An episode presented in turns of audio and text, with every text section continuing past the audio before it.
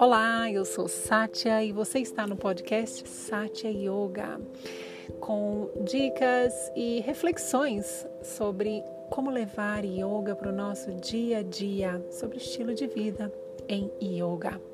E hoje é segunda-feira e às segundas-feiras a gente traz reflexões aí para nosso, para nossa semana, com propostas mesmo de a forma prática de como levar yoga com seus princípios, com sua filosofia para o nosso dia a dia. E hoje eu quero falar sobre Asteya, que é um dos yamas, que significa, né? O que são os yamas? Yamas são regulações, são comportamentos um, éticos, digamos, que trazem mais conexão, mais contato com o nosso ser yogi, né? Com esse ser essencial, com a nossa natureza última. E asteia tem a ver com não roubar, é a tradução. E mas o que significa esse não roubar, né? Ao invés de a gente pensar no não, como seria a gente pensar no que é o sim? Né? Talvez assim fique um pouco mais fácil da gente aplicar esse princípio na vida. O não roubar inclui a gente não uh, ser invejoso, né? Às vezes a gente vê uma ideia e fala, pô, tão legal, vou fazer isso na minha vida.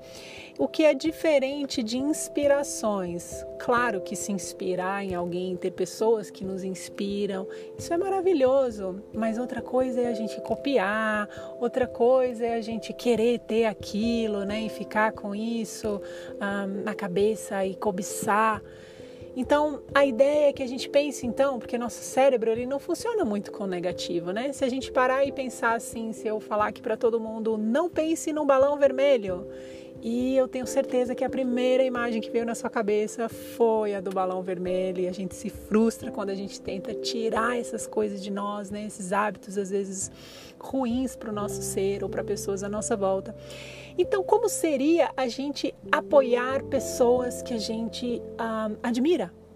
Como seria nessa semana você escolher uma pessoa à sua volta para você oferecer apoio, para você ajudar de alguma forma?